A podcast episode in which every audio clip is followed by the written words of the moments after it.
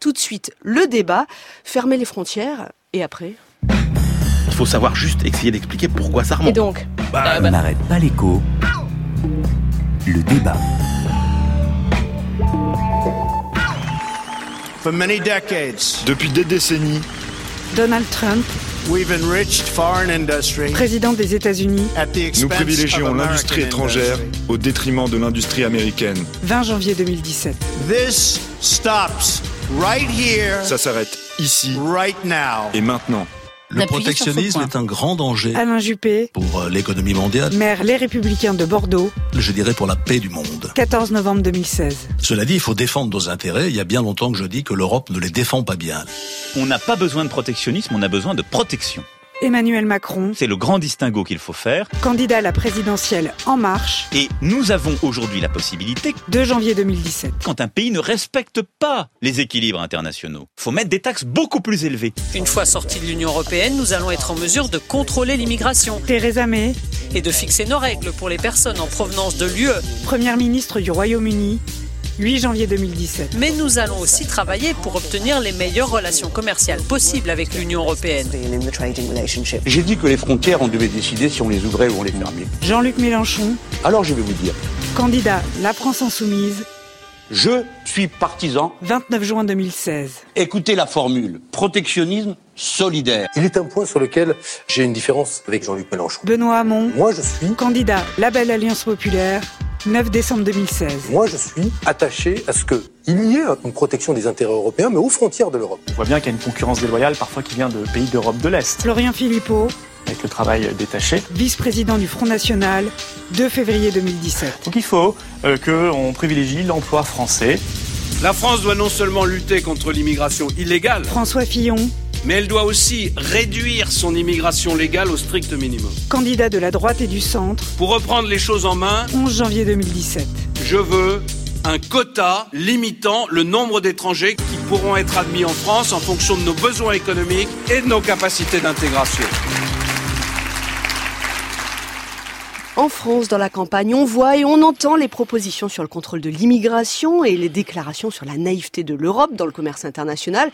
Mais c'est donc une interrogation mondiale. Nous sommes la semaine du décret anti-immigration de Trump, qui d'ailleurs, euh, vous l'avez peut-être entendu, a été bloqué cette nuit par un juge américain.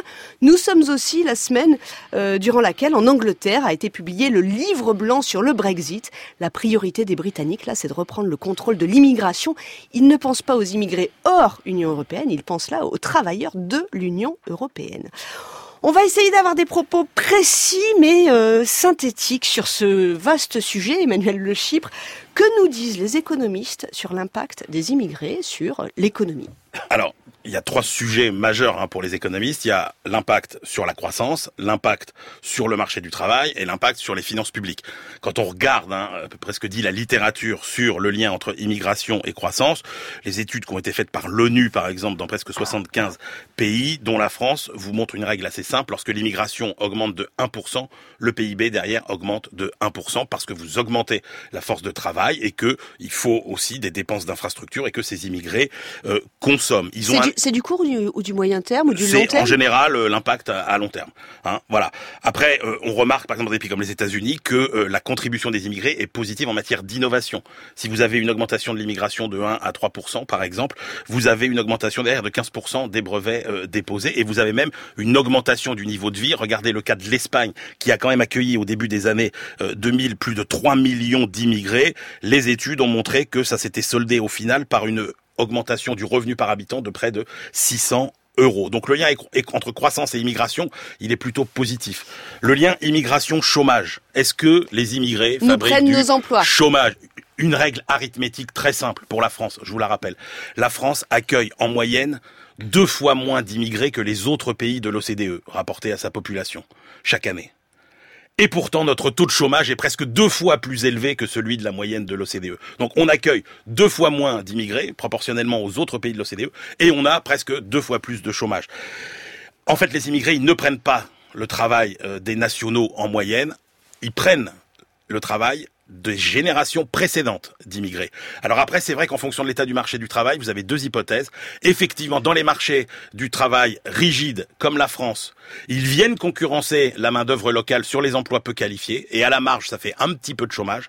Alors que dans les pays où le marché du travail est flexible, comme les États-Unis où les salaires sont flexibles, c'est sur les salaires que les immigrés ont un impact des moins qualifiés, mais paradoxalement, ça profite aux plus qualifiés et euh, à la population la plus euh, aisée. Et puis dernier point, les finances publiques. Je vous cite juste un travail. Alors quand vous dites les finances publiques, c'est euh, Est-ce qu'on leur que- paye la sécu, la maladie, est-ce que ça coûte, oui? Et là, quand on voit la nature du débat euh, au Royaume-Uni, par exemple, euh, au moment du Brexit, eh ben, toutes les études qui ont été faites au Royaume-Uni montrent que l'apport des immigrés, notamment euh, venus d'Europe de l'Est, a été positif sur les finances publiques euh, britanniques. Après, les, les études françaises vous disent il y a un gain d'à peu près 10 milliards, ou bien on va jusqu'à un coût de 80 milliards, mais là en intégrant des dépenses totalement délirantes. Voilà, donc c'est un débat qui est très Ça, compliqué parce qu'il faut difficile. calculer combien rapporte quelqu'un qui part, et puis surtout que n'oubliez jamais dans l'immigration, pour finir, il y a aussi tous ceux qui tous ceux qui partent. Il n'y a pas que ceux qui arrivent, il y a le coût de ceux qui partent. Et ça, on n'en parle jamais parce qu'on ne considère que les gens qui viennent, mais il y a aussi un phénomène très important du côté des gens qui partent qui ne cesse d'augmenter en France. Et aussi dans l'immigration, on compte les étudiants, on compte les travailleurs, on compte les familles, c'est-à-dire les femmes et les enfants. Oui, c'est aussi Absolument. un sujet. Ah, moi, Christian je vais, je vais faire Chavagneux. mon Trump. Euh, les, les calculs d'économistes, là, mais moi, monsieur Le Chip, c'est pour des questions de sécurité que j'empêche les gens de rentrer parce que ce sont des terroristes qui attaquent les États-Unis. Alors, il y a alors, il y a Alternative économique qui cite le Cato Institute, le truc le plus à droite et le plus libéral qui existe aux États-Unis. Et pourtant, ils ont fait une bonne étude. Ils ont regardé, vous savez, les sept pays que Trump, dont Trump a interdit les ressortissants d'entrer aux États-Unis, et ils ont trouvé qu'entre 75 et 2015, 11% des attaques terroristes seulement étaient dues aux pays euh, dont euh, que Trump veut euh, veut, veut fermer Bon, les mais là- les- là, les- Christian, les- vous êtes sur la sécurité, c'est pas économique. non, mais c'était juste vous- pour répondre à Trump pour dire que même au-delà des débats économiques, lui qui avance le motif de sécurité, non pas celui du débat des économistes, même là, il se trompe. Alors, je trouve que ce qui est intéressant pour compléter ce qu'a dit Emmanuel dans le débat américain, c'est que la question qui s'est tout de suite posée, c'est les grandes boîtes de la Silicon Valley ont dit, mais attendez, une bonne partie de nos ingénieurs, ils sont étrangers, des Iraniens, nous, on en a beaucoup. Et en fait, il y a eu plein de petits calculs qui sont sortis. Par exemple, un tiers des prix Nobel scientifiques américains viennent de personnes étrangères qui sont venues euh, aux États-Unis. Cette question, elle pose quoi? La question de ce qu'on appelle le brain drain, hein, la fuite des cerveaux. Est-ce que euh, nous, pays riches, on n'est pas quand même en train de piquer euh, tous les cerveaux euh, des, des, des pays en voie de développement Et là, il y, a, il y a un livre qui vient de sortir de Helmut Mood, hein, qui s'appelle L'immigration en France. Il y a Un toutes économiste. les données, un économiste. C'est super complet. Et il nous dit, euh, au-delà de tous les chiffres, il nous dit, il y a un principe clé sur les sur les sur les migrations. Quand vous êtes plus un pays est pauvre, moins il envoie de gens à l'étranger. Et euh, par contre, les gens qui sortent, à plus de 50%, ce sont des gens très qualifiés. Et à l'inverse, plus un pays est riche, vous prenez un pays émergent comme l'Inde ou la Chine, euh, plus il envoie de gens à l'étranger, mais moins ils sont qualifiés. D'accord? Moins de 10% des gens sont qualifiés. Pour nous, ça veut dire quoi? Par exemple, cette chose bizarre qu'on trouve dans, le livre de, de, de, de Mouhoud, il nous dit les immigrés qui viennent d'Afrique subsaharienne sont davantage diplômés du supérieur que les Français. Donc, ils contribuent à monter le niveau de qualification de la France. Et c'est un mouvement général euh, qui est assez euh, grave pour les pays d'Afrique subsaharienne, c'est que les femmes qualifiées de plus en plus partent et viennent chez nous, viennent notamment euh, en Europe. Et si on considère le stock global des immigrés, et là on, note que le- leur niveau de qualification est inférieur au niveau français. Pourquoi? Parce qu'on a tous les immigrés de travail des années 60-70 qui sont encore là, qui avaient un faible niveau de qualification. Mais tous ceux qui arrivent aujourd'hui sont des gens plutôt qualifiés et qui montent le niveau de qualification de la France. Ça, on ne sait pas beaucoup. Alors là, j'ai une réponse en partie à une question que se posent les gens, qui est euh, est-ce que euh, on, on doit ouvrir les frontières selon en fait la bonne santé économique du pays? Qu'est-ce qu'on peut dire là-dessus? Est-ce que euh, fermer les frontières quand on n'est pas en très bonne santé, c'est pas la bonne idée? Alors, le premier Emmanuel point, Le premier point, c'est qu'effectivement, Christian l'a dit, il y a besoin de, euh, il, y a, il y a des besoins de main d'œuvre. Il y a aujourd'hui des secteurs en France euh, dans lesquels euh, on recrute beaucoup d'étrangers, mais parce que vous ne trouvez pas hein, de main d'œuvre étrangère. Et c'est là qu'il faut quand même euh, éviter, juste rappeler de faire l'amalgame entre trois problématiques différentes, qui sont d'abord embaucher un immigré qui est là de façon légale, euh, qu'il vienne ou non de l'Union euh, européenne. Ensuite, il y a euh, euh, les travailleurs détachés qui sont quand même une problématique différente, qui euh, sont un avatar d'une réglementation européenne qui a été faite à une époque où la Commission était très libérale philosophiquement et où effectivement ça a des effets pervers. Là, On vous êtes bien, d'accord hein, sur tous les les- deux pour dire qu'il faut réviser cette directive Oui, c'est vrai. Ouais. Et vous et remarquez que souvent, ce dont les gens se plaignent, c'est ça.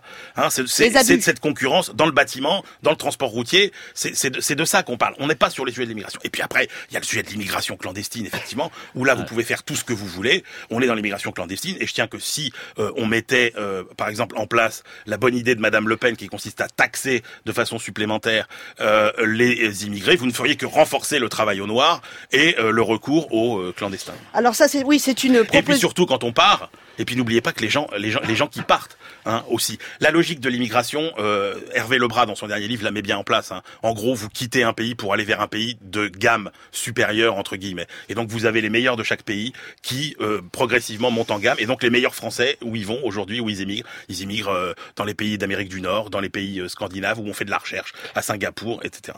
Alors oui, vous citiez la proposition du Front National. Il y a déjà une, une taxe, hein, en fait, sur les, les, personnes qui arrivent de l'étranger et qui prennent un emploi euh, en France. hein. Il y a déjà une taxe. Euh, il y a aussi la proposition de Benoît Hamon. Lui, c'est plutôt réviser la directive des travailleurs détachés. Euh, on a Et ça, tout le monde est d'accord là-dessus. Ouais, ça, il hein. faut le faire, Michel ouais. Sapin, Manuel Valls avait commencé déjà. hein, On, on a Même François Fillon qui veut hein. inscrire dans la Constitution que l'immigration doit se faire selon la capacité d'accueil et d'intégration. On y a répondu. Et puis on a Jean-Luc Mélenchon, la proposition 59, inciter les migrants économiques à rester chez eux. Est-ce que c'est une bonne idée? Bah d'après d'après le bilan que fait Mou, on a des, des accords de coopération avec les pays qui nous envoient beaucoup d'étrangers. Et donc on a essayé de mettre en place en France un accord en disant euh, est-ce que vous pouvez les garder chez vous? Ceux qui viennent chez nous à quelles conditions on peut les aider à repartir? Et son bilan c'est que ça marche pas en fait hein, cette politique de, de coopération euh, ça marche pas du tout. En fait, il faut quand même juste rappeler un petit chiffre hein, on a 5,9 millions d'immigrés dont 40% ont acquis la nationalité française. Donc les vrais étrangers entre guillemets c'est un peu plus de 6% de notre population. Il n'y a pas grand grand monde et on n'est pas du tout un grand pays d'accueil. Et On juste un point pour terminer par Après, rapport on passe à- aux produits, aux capitaux, Un oui. chiffre sur l'éducation parce que là encore c'est une idée reçue. Si vous prenez la réussite des enfants euh, d'immigrés à l'école, elle est supérieure à celle des enfants français à un niveau social comparable, bien évidemment. un niveau social comparable. On a parlé des hommes. Que nous disent les économistes sur l'ouverture des frontières aux produits et aux capitaux? Alors je vais vous dire les choses beaucoup plus clairement. Est-ce qu'on a trop ouvert nos frontières tous partout? Oh, la réponse est clairement oui. Hein. Ça, c'est, Christian c'est- Chavagneux. Et c'est, marrant parce que c'est un, un débat d'économistes qui remonte aux années 30. Keynes, en 1933, il publie un magnifique papier qui s'appelle De l'autosuffisance nationale. De l'autosuffisance nationale. Il dit euh, la mondialisation, c'est pas un facteur de paix. Le monde autour de nous est pas si libéral. Et que nous dit Pierre-Noël Giraud aujourd'hui, hein, l'économiste? Il nous dit regardez, si euh, on veut vendre un Airbus à la Chine, il faut qu'au moins 30% de la valeur ajoutée de l'Airbus soit produit en Chine. En dans le même temps, les Chinois, euh, la société Comac hein, a fait a certifié un clone de l'A320 qui peut être vendu dans tous les pays européens et sans aucune euh, contrepartie. Donc Pierre-Noël Giraud, beaucoup d'économistes, même Roger Guénry disent attendez, faut pas qu'on soit l'idiot du village. La naïveté La économique naïveté- de l'Europe, vous pensez qu'elle est un fait économique établi? Ah oui, ça, ça, Emmanuel ça, ça Chypre, on est d'accord injuste. Si vous me permettez, euh, si vous me permettez. Alexandra, le dernier argument de Keynes, c'était de dire la course à la rentabilité financière de court terme généralisée dans tous les pays, c'est vraiment pas bon. La mondialisation renforce ça. Il a une phrase magnifique, Keynes. Il dit nous sommes capables d'éteindre le soleil et les étoiles parce qu'elles ne nous rapportent pas de dividendes. Il dit voilà, c'est et donc pour ça, il faut aussi un petit peu fermer. Il dit si vous me demandez de faire le choix entre ceux qui veulent plus ouvrir les frontières et ceux qui veulent les fermer, Keynes en 33 nous dit il faut les fermer. Je crois que ces arguments sont toujours valables aujourd'hui. Alors, Sauf- Emmanuel Le Chypre. Sauf que euh, les, les con- les conditions euh, de production euh, ont beaucoup changé. Hein. Là, Keynes, il résonne dans un monde qui était encore le monde du début des années 80, qui aurait, aurait même été le monde de Ronald Reagan. Si vous voulez défendre l'industrie automobile américaine, vous la défendez contre l'industrie automobile japonaise qui fabrique ses autos au Japon, donc vous taxez les autos japonaises, vous favorisez les entreprises américaines. Prenez le décret Trump avec le Mexique, par exemple. Aujourd'hui, la réalité, c'est quoi? C'est que les États-Unis et le Mexique ne forment qu'une seule plaque industrielle. Si vous reconstituez, comme ça a été le cas dans une étude américaine qui est sortie euh, cette semaine, vous reconstituez le trajet des composants d'une voiture made in USA. Vous, est-ce que vous savez combien de fois ces composants franchissent la frontière entre le Mexique, le Canada et les États-Unis? Huit fois en moyenne, parce que votre pièce détachée, elle vient du pétrole mexicain. Après, elle est fondue en plastique en Louisiane. Après, elle retourne au Mexique pour être assemblée dans le tableau de bord. Après, elle retourne. Donc, il y a en moyenne dans un produit made in USA et dans un produit aujourd'hui made n'importe où, vous avez 40% de composants fait à l'étranger parce que 40% du commerce mondial aujourd'hui la réalité c'est que c'est du Alors, on a commerce beaucoup- fait au sein des multinationales. Donc taxer aux frontières, vous pénalisez forcément votre industrie. On a beaucoup entendu que Pascal. Lamy là-dessus, qui nous a expliqué que si on voulait tous être les gagnants de la mondialisation, il fallait pas espérer créer toute la voiture, je reprends votre exemple, Oui. en France, mais il fallait essayer d'avoir le plus possible de composants français dans une voiture qui va faire des allers-retours. Il a tout, Christian, il- vous oui, acquiescez. il- Oui, oui, il a tout, il a tout à fait raison. Euh, pourquoi? Parce C'est l'ancien président de euh, l'Organisation mondiale du commerce, hein, tout oui. à fait, ancien commissaire européen au commerce aussi. Euh, il a tout à fait raison parce que et aujourd'hui les entreprises, elles reviennent sur ce qu'Emmanuel vient de décrire, hein, sur cet éclatement des chaînes de valeur ajoutée au niveau mondial. On sent aujourd'hui qu'il y a une diminution. On le voit à quoi? La part des échanges de produits intermédiaires, tout ce, tout ce qu'Emmanuel a, a dit, hein, une boîte de vitesse, un machin, ce sont des produits intermédiaires qui servent à faire un produit final, une voiture. Plus les chaînes de valeur ajoutée sont éclatées dans le monde, plus vous avez des produits intermédiaires qui circulent dans le monde. Aujourd'hui, on voit que la part de ces produits intermédiaires dans le commerce mondial diminue. Donc la démondialisation des chaînes de valeur, elle est déjà en marche. Pourquoi? On a été un petit peu trop loin euh, dans les. L'OMC a été trop gourmande dans sa phase libérale. Tant qu'il s'agissait de fixer euh, les tarifs aux frontières, ça allait. On allait abaisser les tarifs aux frontières. On permet aux, produits de circuler. Mais lorsqu'on est, lorsque l'OMC, avec le CETA, avec le TAFTA, ces grands accords multilatéraux, essaie de réguler à l'intérieur des frontières, vous n'avez pas le droit de faire votre politique éducative euh, publique. Faut que ce soit en concurrence. Les médicaments, faut que ça puisse circuler. Alors là, on voit qu'on remet en cause des choix démocratiques internes. Et ça, c'est contré. Aujourd'hui, plus personne ne veut de ce libéralisme qui a été trop loin. Et Emmanuel Le n'oublions pas que si on taxe aux frontières, euh, compte tenu de ce qu'on vient de dire, qui paiera aujourd'hui la facture Ce sont les consommateurs. Hein, parce que vous n'avez pas souvent d'alternative nationale. En France, il faut rappeler que les Bah, 25 c'est toute, produits... c'est toute l'idée de ceux qui proposent Oui, ça, c'est en de France- créer une En alternative France, les nationale. 25 hein, produits Emmanuel. les plus consommés par les Français, l'électroménager, l'électronique, l'ameublement, le textile, etc., ne sont plus quasiment fabriqués Mais c'est en ce qu'on vous dit, ce Ça veut dire que si vous taxez aux frontières, eh bien, c'est le consommateur qui paiera la note. C'est ce que euh, vont voir les Américains. Et en même temps, vous avez, le, vous avez Christian le, le- Laurence Summers, hein, l'économiste américain, qui, qui fait euh, en décembre dernier un appel à un nationalisme responsable, hein, héritier de Keynes, pour nous dire de toute façon, cette démondialisation des capitaux, cette démondialisation des entreprises et de la circulation des marchandises, elle est déjà en train de se réduire. Et si on y ajoute tout ce que fait le G20 pour remettre des frontières fiscales, hein, le fait que les entreprises Mais attendez, on a quand même essaient dans la- d'échapper aux impôts, eh ben, on a une redomestication des politiques nationales. Et ça, je pense que ça va quand même dans le bon sens. Mais ça va faire un petit peu augmenter les prix. C'est ce, que, c'est ce que nous dit Emmanuel. Bah oui, Bah oui. forcément. Éventuellement, mais euh, éventuellement, mais on n'en sait rien euh, en fait euh, concrètement. Ouais, c'est vrai que dans la campagne, on entend de plus en plus parler des taxes environnementales, sociales. Bon, on y reviendra.